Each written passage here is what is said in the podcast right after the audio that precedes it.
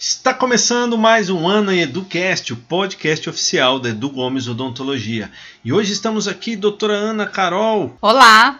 O que, que nós vamos falar hoje? Dentes conoides, diastemas, facetas, É isso aí. lentes de contato. O ideal é que logo no planejamento ortodôntico a gente faça a avaliação do tamanho do dente, do espaço, da mordida, para ver se esse espaço vai fechar. Porque muitos pacientes vêm pós-tratamento ortodôntico, ah, tratou durante anos e o espaço está lá e não fechou.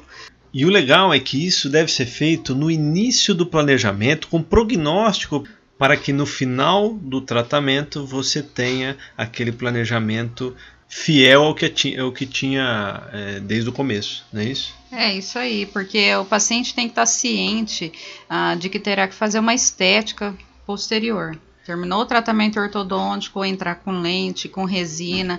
ah, É, aí entra as cerâmicas, né, as Sim. facetas ou lentes. que vai trazer harmonia no sorriso, porque não basta só fechar. Às vezes a gente fecha esse espaço e o sorriso não fica é, com harmonia, não fica bonito, porque o dente conoide, que é um dente pequeno, então ele não é Ah, proporcional. O que que é o dente conoide, É. para quem não sabe? Ele é um dente pequeno, cônico, então ele fica desproporcional comparado ao canino e ao central, que está num tamanho favorável aí. Então o sorriso não fica legal. Por mais que feche, às vezes não fecha, devido ao tamanho mesmo do dente. ah, por mais que feche esse espaço, o sorriso não fica legal.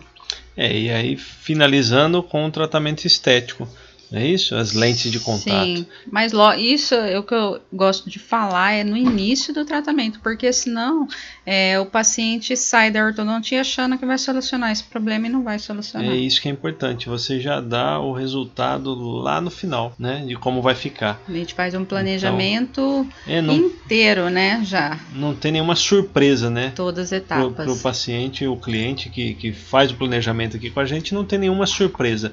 Ele sabe do começo ao fim o que vai acontecer e o, mais ou menos uma estimativa de tempo também de tratamento. Sim, com certeza. A gente já dá uma estimativa do tempo do tratamento. É isso aí. Legal Isso. então. Esse foi nosso. podcast oficial da Edu Gomes Odontologia. Obrigado. Para nos acompanhar, você pode pelo Instagram, arroba edugomes.odontologia, também telefone 992 70 6968, onde você vai conversar com nossa equipe e vai direcionar. Qualquer dúvida, você pode enviar para a gente gravar um vídeo, um áudio, um podcast para você. Combinado? É isso aí. Até lá, um abraço, Até. tchau!